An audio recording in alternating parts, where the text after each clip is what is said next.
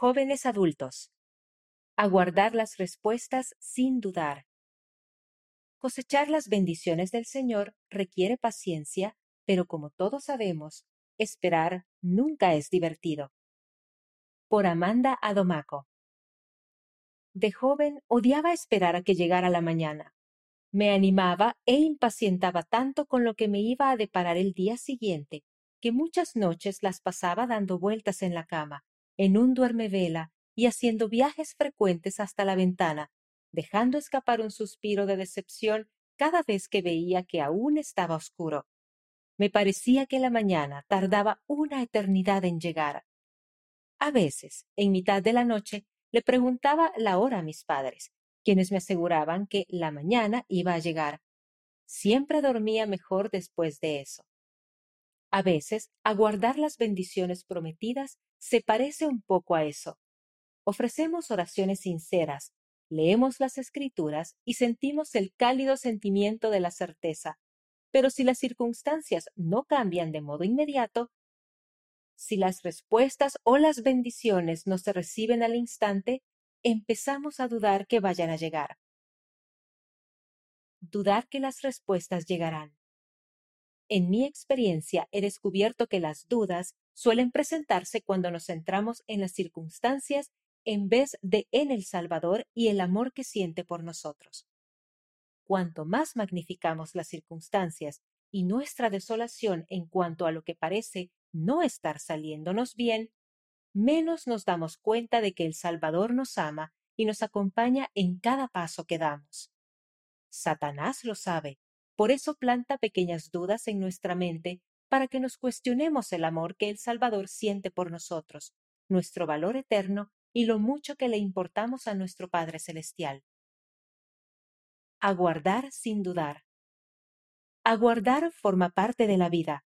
En ocasiones Aguardar las respuestas, bendiciones y promesas del Señor puede parecer insufrible, aunque hay ciertas cosas que podemos hacer para aguardar las bendiciones sin ceder a las dudas. Primero, podemos mirar atrás a aquellos momentos en los que sí recibimos respuestas o impresiones.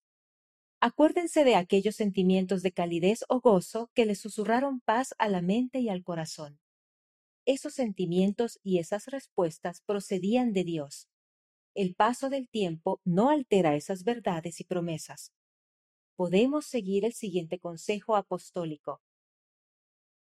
Atesoren sus recuerdos sagrados, créanlos, escríbanlos, confíen en que les han sido dados por su Padre Celestial y por su Hijo amado. Permitan que les den paciencia en sus dudas y entendimiento en sus dificultades. Al centrarnos en el espíritu y en aquello que sabemos que es verdad, las dudas perderán su relevancia y tendremos la confianza necesaria para avanzar con esperanza. Segundo, debemos recordar que para recibir revelación personal es necesario estar dispuestos a avanzar con el ojo de la fe a pesar de no tener un conocimiento perfecto.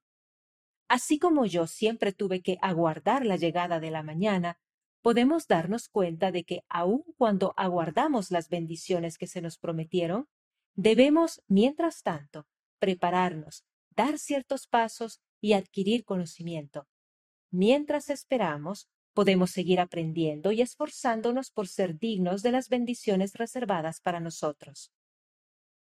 Por último, podemos mantener una perspectiva eterna, teniendo presente que algunas bendiciones nos llegan pronto otras llevan más tiempo y otras no se reciben hasta llegar al cielo.